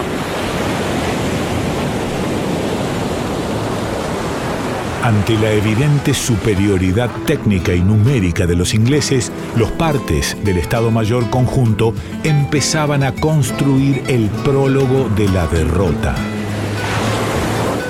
El 11 de junio, el Papa Juan Pablo II visitó la Argentina en un viaje relámpago de 30 horas. Su primer mensaje lo dio desde el Aeropuerto Internacional de Ezeiza. Bendito sea el Señor que me hace llegar hasta esta querida tierra argentina. He querido venir hasta acá para manifestaros de palabra los sentimientos que os expresaba en la carta personal que a finales del mes pasado dirigía a vosotros queridos hijos e hijas de la nación argentina, en vísperas de mi viaje pastoral a las iglesias en Inglaterra, Escocia y Gales. No estamos ante espectáculos aterradores como los de Hiroshima o Nagasaki, pero cada vez que arriesgamos la vida del hombre, encendemos los mecanismos que conducen hacia esas catástrofes. Emprendemos caminos peligrosos, regresivos y antihumanos. Por eso, en este momento, la humanidad ha de interrogarse una vez más sobre el absurdo y siempre injusto fenómeno de la guerra, en cuyo escenario de muerte y dolor solo queda en pie la mesa de negociación que podía y debía evitar. Sus palabras en la Catedral Metropolitana y en la Basílica de Luján tuvieron la resonancia de un consuelo anticipado. Fueron el prefacio de la rendición argentina. A vosotros toca ejercer el ministerio de la reconciliación, proclamando la palabra de reconciliación que os ha sido confiada. Todo esto no se opone al patriotismo verdadero, ni entra en conflicto con él. El auténtico amor a la patria de la que tanto habéis recibido puede llevar hasta el sacrificio, pero al mismo tiempo ha de tener en cuenta el patriotismo de los otros para que serenamente se intercomuniquen y enriquezcan en una perspectiva de humanismo y catolicidad. En esta perspectiva se coloca mi actual viaje a Argentina que tiene un carácter excepcional, totalmente distinto de una normal visita apostólico-pastoral que queda para otra ocasión oportuna. La última actividad de su santidad en aquella maratónica visita terminó con una misa multitudinaria en los bosques de Palermo. a cada corazón argentino y a toda la sociedad el amor, el respeto a cada persona se irradie también ahora a cada corazón argentino la comprensión y la paz. Así sea. Las cartas estaban echadas. Agonizaba la dictadura. El Estado Mayor Conjunto comunica que el 12 de junio de 1982 el enemigo comenzó el avance de sus tropas con un total aproximado de 4.500 hombres. Encima de nuestro pozo brotaba agua de, de- de abajo, bueno, todos los pies húmedos. Es decir, los buques eh, atacaban de noche. Y vos sentías, ¡pum! Y no sabían dónde iba a caer. Jorge García, excombatiente. Y bueno, la noche con, los, los chicos eh, contamos que tiraban 10 bombas correlativamente cada 3, 4 metros. Cerca de la posición cayó un- una bomba, bueno, y nos dobló todos los hierros, las piedras. Señoras y señores espectadores de Televisión Española, muy buenas tardes. Les saludamos cordialmente desde el estadio del Fútbol Club Barcelona en el momento de iniciar esta transmisión de la ceremonia inaugural del Mundial FIFA España 1982. El nacionalismo exhibía su singular capacidad para combinar magnitudes extremas y el fútbol la de mezclarse con las guerras. En España se jugaba el Mundial de Fútbol.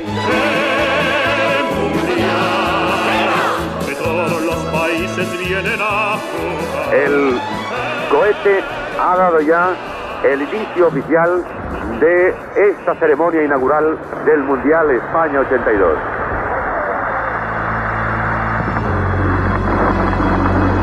En medio de un fuego cruzado encontramos una radio que seguramente eh, habían conseguido los chicos que, que vivían en esa trinchera Marcelo Rosasco, periodista y excombatiente. tocando cablecitos, orientándola para un lado o para el otro mientras este, de fondo se escuchaban los bombardeos, muchos de los cuales caían cerca de nuestra posición. Eh, enganchamos a Muñoz relatando una parte de Argentina-Bélgica y, y en un momento determinado, bueno, el gol de Bélgica. Y recuerdo la situación que empezamos a putear entre nosotros, empezamos a, maldecir ese, ese momento, decir, bueno, puta madre, este, qué mala suerte, este, gol de los belgas, bueno, seguro que ahora lo damos vuelta y bueno, y no sé cuánto tiempo más estuvimos escuchando esa secuencia hasta que paró el fuego y nos tuvimos que ir. Vimos de Argentina. Jorge Valdano, futbolista. Donde los diarios daban una visión totalmente optimista de, de- de la guerra. Cuando llegamos a, a España, este, ahí empezamos a, a ver los diarios españoles y todo, y ahí empezamos a decir, uy, mirá esto. Daniel Pasarela, futbolista. Y ahí, ahí nos empezamos a preocupar un poco. Nos dieron un, un- documento con algunas instrucciones que tenían que ver con la comunicación. Y debo decir que, que Menotti eh, me dijo a mí personalmente que eso no sustituía nuestra conciencia. Ningún tipo de especulaciones. Las especulaciones tácticas son una cosa, pero especulaciones con resultado no. Me parece horroroso que la AFA o el Estado haya decidido mandar a una selección a jugar un mundial cuando paralelamente se estaba jugando la vida de, de miles de personas, me parece una, situación horrenda y que habla eh, a la perfección de quiénes eran los milicos y quiénes fueron los que este, llevaron adelante este conflicto. se desvanecía el exitismo que brota cuando la argentinidad está al palo. Argentina caía ante Bélgica en el Mundial de España y en Malvinas agonizaba la noche del 13 de junio con los combates más cruentos. Yo no mentí jamás porque no tuve oportunidad de mentir. Le hemos propuesto a usted el primer parte de guerra. Habrá más, seguramente, todo lo necesario hasta que la guerra termine como va a terminar, triunfante.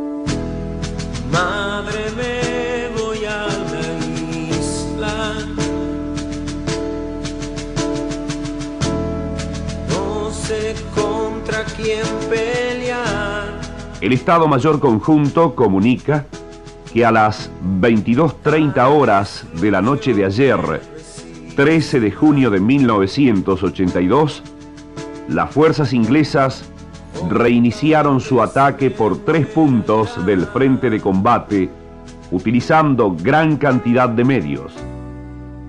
No tenemos espacio, no tenemos medios, no contamos con los actores que corresponden y creo, mi general, que tenemos que asumir una gran responsabilidad para con soldados que van a seguir combatiendo un combate sin posibilidades por el término de pocas horas más y que va a costar muchas vidas. Con el casco y con las botas.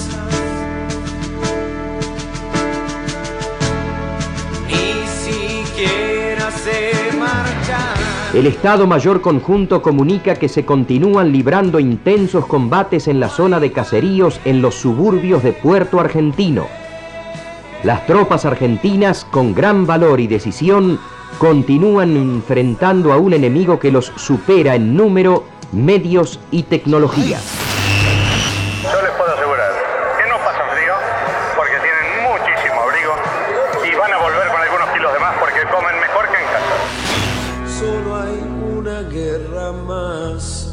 Nunca hubo recambio de tropa, nunca nos bañamos, nunca tuvimos la ropa adecuada.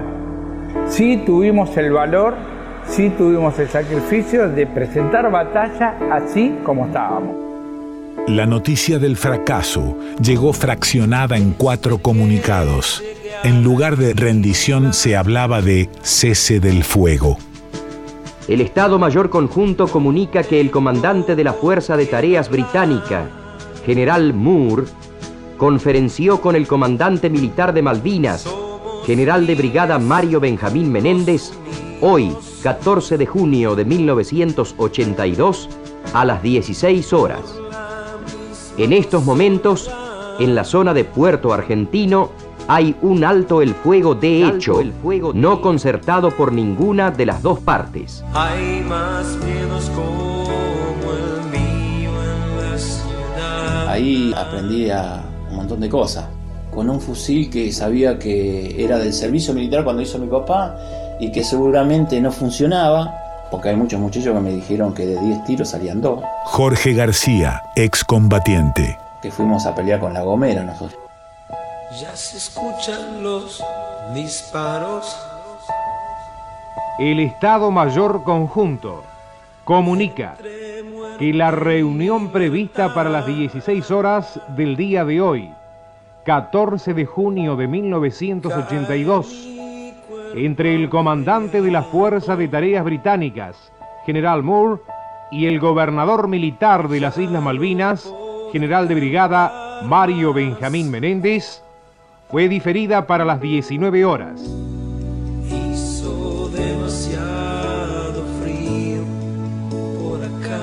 Y bueno, transcurrió la guerra ahí con los bombardeos, varias semanas, vos imaginate que esto empezó el primero de mayo y el final fue el 14 de junio, sin comida, sin nada. y medio. Ya la ropa me bailaba. Así que bueno, llegó el momento del, del- de decir, porque después de los bombardeos nadie nos dirigía. Es decir, nadie nos decía nada, qué teníamos que hacer, nada. Nevó en esos momentos también.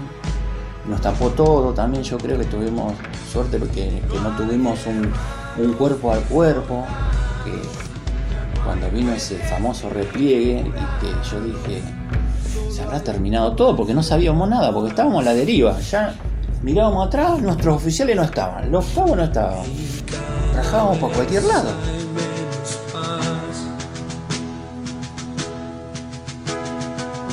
El Estado Mayor Conjunto comunica que en el día de ayer, 14 de junio de 1982, se produjo la reunión entre el comandante de las fuerzas inglesas, general Jeremy Moore, y el comandante de la guarnición militar Malvinas, general de brigada Mario Benjamín Menéndez.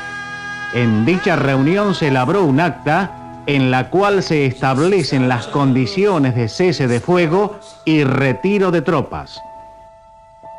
Como camillero me tocó trasladar a varios heridos y también a algunos caídos de la unidad, como Vallejo, eh, Romero, eh, Vallejo al cual le debo la vida, ya que me relevó de la guardia en la, en la cual no me tenía que relevar.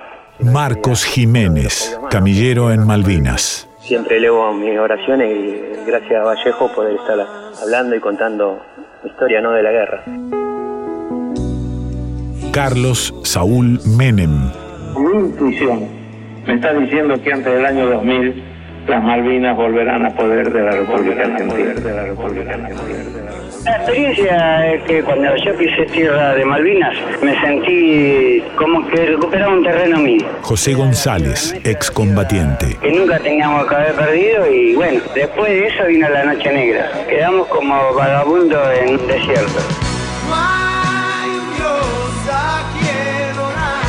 Puedo asegurar que con 18 años, por más estudiante que seas, por más genio que seas, no se puede medir la dimensión de lo feo, de lo malo, del miedo, de vivir adentro de un pozo con el agua hasta la cintura capaz, sin tener para comer, sin saber cuándo, cuándo va a pasar. Omar Domínguez, excombatiente. No me acuerdo haber dormido, porque era tanto el miedo colectivo, de todos teníamos miedo.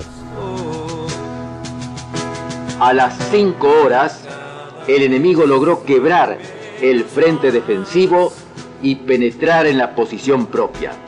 En función de lo expuesto precedentemente, concertó con el comandante de las fuerzas inglesas el cese del fuego. Y cada vez hay menos paz.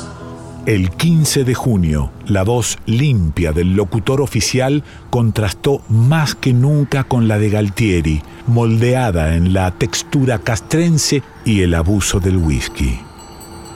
Desde el Salón Sur de Casa de Gobierno se dirige al pueblo de la República el excelentísimo señor presidente de la Nación. Habla el teniente general don Leopoldo Fortunato Galtieri. El jefe del ejército dejaba sentado un reproche ante el gobierno de Estados Unidos y exaltaba la hermandad latinoamericana. El combate de Puerto Argentino ha finalizado.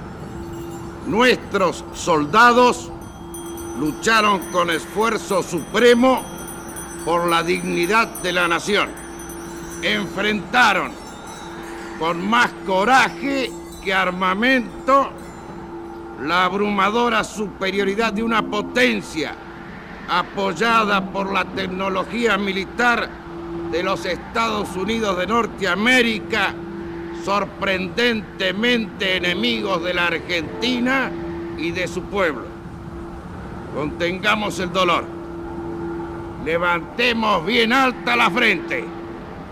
Nuestro pueblo es y se siente fuerte. Y lo acompañan sus hermanos latinoamericanos. La dignidad y el porvenir son nuestros. Y ellos nos darán la paz y la victoria. Gracias. Buenas noches. Fueron las instituciones grandes del país, los partidos políticos, los sindicatos, las fuerzas del trabajo en general. Todos, a una, sentimos que éramos una nación, que había algo que nos identificaba el uno con el otro, que había un vínculo sutil que nos unía a un argentino con el otro argentino. Y así decimos nosotros, sin ningún juego verbal, que la guerra de las Malvinas la ganamos porque aprendimos a ser serios una vez por todas. Nosotros hemos ganado una batalla fenomenal. Por eso recibimos a nuestros chicos. Ahora lo decimos, nuestros chicos. Y vuelven hechos hombres. Ramalazo de la historia los llevó al centro del escenario. Ellos nos ayudaron para siempre a ser un país en serio. Y lo vamos a hacer. Cueste lo que. Cueste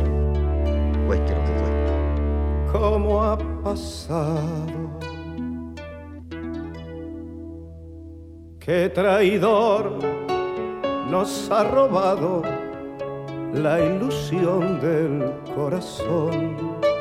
Creo que quiero cerrar los ojos para no ver los despojos de lo que tanto amaba entonces.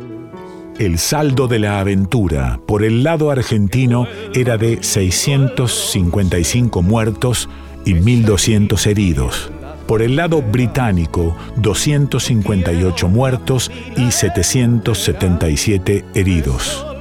Si el 2 de abril, con la Operación Rosario y la toma de Malvinas, la dictadura había logrado correr el eje y aplacar el estallido social, 74 días después, con el malestar potenciado por la derrota, la paciencia había llegado al límite. Quiero llorar con la gloria de una marcha militar. La debacle arrastró a la Junta Militar y con su recambio a Leopoldo Galtieri, quien fue sustituido en la presidencia por el general Reinaldo Viñone. En este recayó la tarea de convocar a elecciones democráticas. A los ocho meses transcurridos le agregamos ocho meses futuros y el domingo 30 de octubre del corriente año 1983, el país, la ciudadanía del país, decidirá con su voto quiénes serán las autoridades que rijan en el futuro su destino.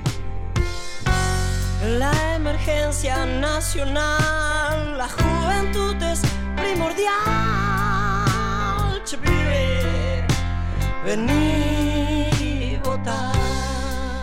En el intento por calmar el ánimo de la opinión pública, Viñone le encomendó al decano de los militares argentinos, el general Benjamín Rattenbach, la elaboración de un informe sobre lo acontecido en las islas.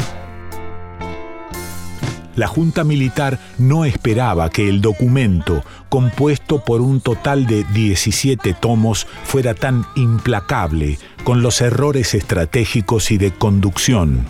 Entre los múltiples incumplimientos y violaciones probados por el equipo de investigación figuraban delitos solo purgables en la justicia militar con la pena de muerte.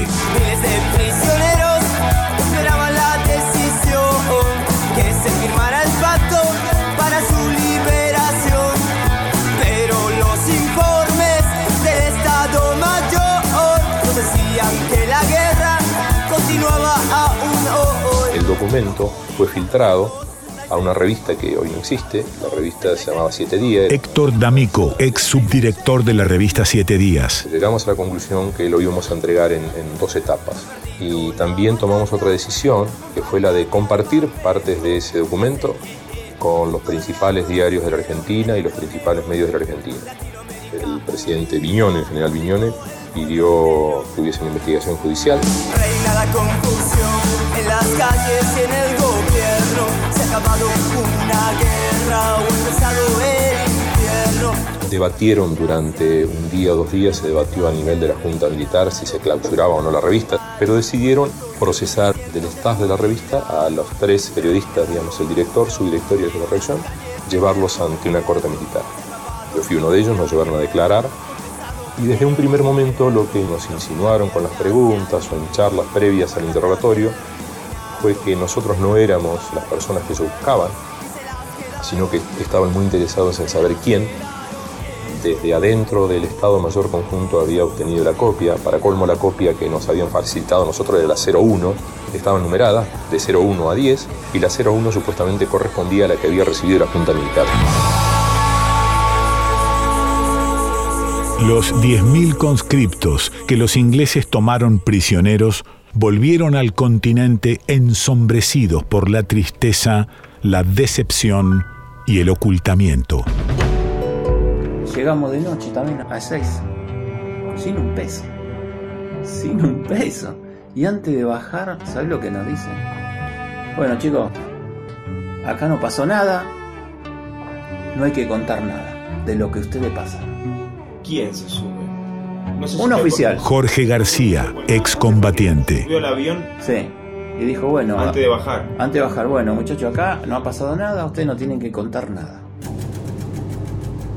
No nos dejaban hablar. Llegamos acá, nos encerraron, nos engordaron, nos cambiaron la ropa, me llevaron a Córdoba. Edgardo Esteban, excombatiente, actual director del Museo Malvinas e Islas del Atlántico Sur. Y después no nos dejaron nunca hablar. Ahora, ellos creyeron que de esa forma nos iban a tapar. A medida que los conscriptos tomaban contacto con sus familias, empezaban a trascender a media voz, el miedo no se había rendido, las condiciones en las que habían estado bajo el mando militar. A la mala alimentación, la vestimenta inadecuada y el equipamiento deficitario se agregaba el maltrato y los castigos injustificados, la peor contracara de todo lo que se había dicho y sostenido. Soldaditos por robar, por comida, por- fueron estaqueados, porque todos los casos de estaqueados fueron por robar por hambre. ¿No? Yo trato de decir mi verdad, yo no voy a contar las cosas que no vi, pero no me van a dejar de no decir las cosas que viví, que vi y que aún hoy todavía me duelen. En Semana Santa este, me mandaron a, a mi casa. Yo volví a mi casa, hacía como un mes que no volví a mi casa. Y volví para decirle a mi vieja que me iba a la guerra. Excombatiente Mariano Garbini. Y el 11 de abril, a la noche, un domingo, me presenté. Eh, y el 12 salimos para Malvinas.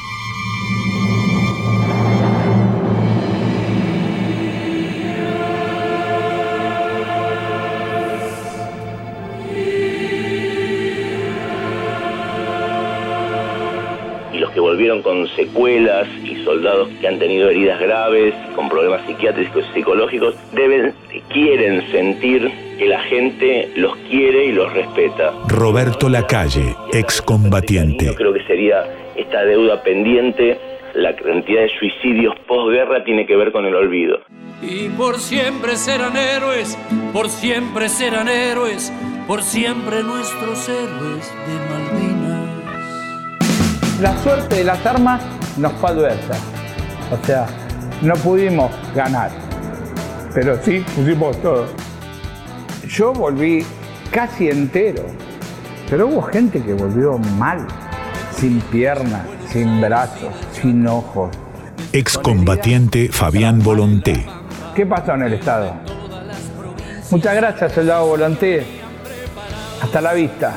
Y ahí se terminó mi relación con todo lo que había hecho. La basura indefinible de esa historia que soñó con perpetuarse en la Rosada. Yo estoy en la provincia del Chaco, una de las provincias que más hombres destinó a Malvinas en relación a la cantidad de habitantes. Luis Garcilaso, excombatiente. En el 82 éramos 1800. Nosotros tenemos más muertos después de la guerra que los compañeros que cayeron en Malvinas.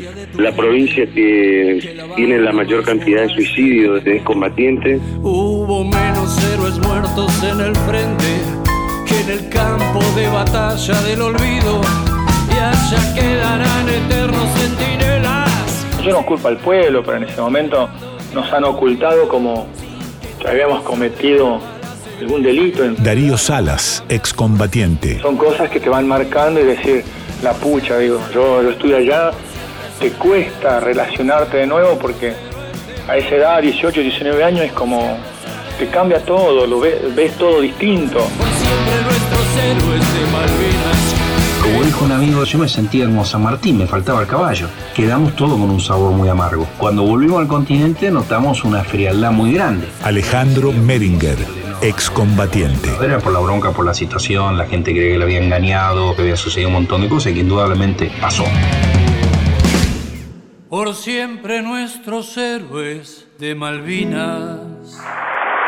Malvinas fue en un sentido otro de los crímenes dictatoriales. Néstor Kirchner, expresidente de la Nación. La decisión irresponsable de emprender una guerra puso de manifiesto las muchas limitaciones que los técnicos del horror tenían para las verdaderas batallas. Pero Malvinas también es, en otro sentido, un altar de la patria al heroísmo de su pueblo, que como en los orígenes de nuestra corta historia, supo forjar hombres capaces como nuestros veteranos de guerra, de dar la vida por los demás, de inmolarse por la patria, aún ante el error estratégico y político de quien la conducían ilegítimamente en ese momento. Luchamos solos, casi sin armas, y el enemigo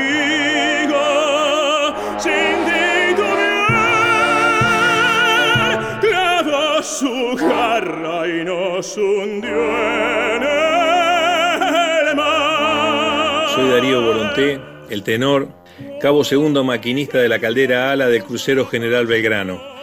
El 2 de mayo de 1982, el crucero General Belgrano fue atacado con dos misiles por el submarino nuclear Conqueror. Quiero destacar tres heroísmos. El de mis compañeros, que con su profesionalismo, con su heroísmo, con su arrojo, hicieron que fuera una de las batallas navales con mayor cantidad de sobrevivientes. El de los rescatistas, que también con su trabajo, con su labor, con su compañerismo, con su tenacidad, salvaron una cantidad de sobrevivientes en el mar enormes. Y sobre todo homenajear a nuestro más grande compañero, al que yo considero nuestro más grande compañero, el mismo Crucero General Belgrano, por la forma en que se hundió, que normalmente las leyes de la física en este tipo de tragedias navales diría que un buque cuando se hunde, si las balsas quedan poco cerca, pueden ser chupadas por el mismo. El crucero General Belgrano, muchos de los que lo vieron cuando se hundió, hizo una forma de hundimiento que no provocó ningún tipo de succión e hizo que ninguna balsa fuera aspirada o fuera chupada hacia el fondo del mar. Nuestra bandera sobre el cielo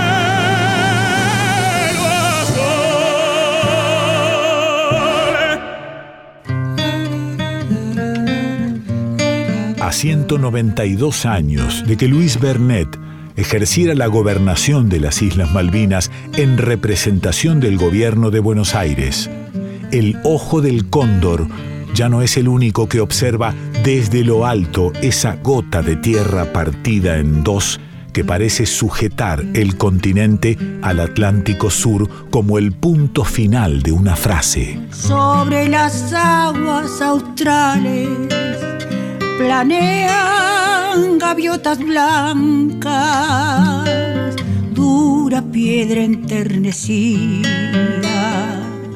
por la sagrada esperanza. Ay, hermanita perdida, hermanita vuelve a casa. Satélites y drones, instrumentos de un mundo supercontrolado y militarizado, hoy dominan el aire y escanean a las islas Soledad y la Gran Malvina. Sin embargo, así como hubo un nunca más a las dictaduras y sus genocidios, cabe la firme esperanza de que esta porción de suelo vuelva a la Argentina y se consume el inevitable nunca más al colonialismo. Será por la vía diplomática y en base a derechos inobjetables, reconocidos y avalados mayoritariamente por la comunidad internacional. Seguirán las mil banderas del mar azules y blancas, pero queremos ver una sobre tus costas clavadas para llenarte de criollo para curtirte la cara hasta que logres el gesto tradicional de la patria. Ay, hermanita perdida, hermanita vuelve a casa. Juego de Imperios. Malvinas 1982. Colonizados por la dictadura.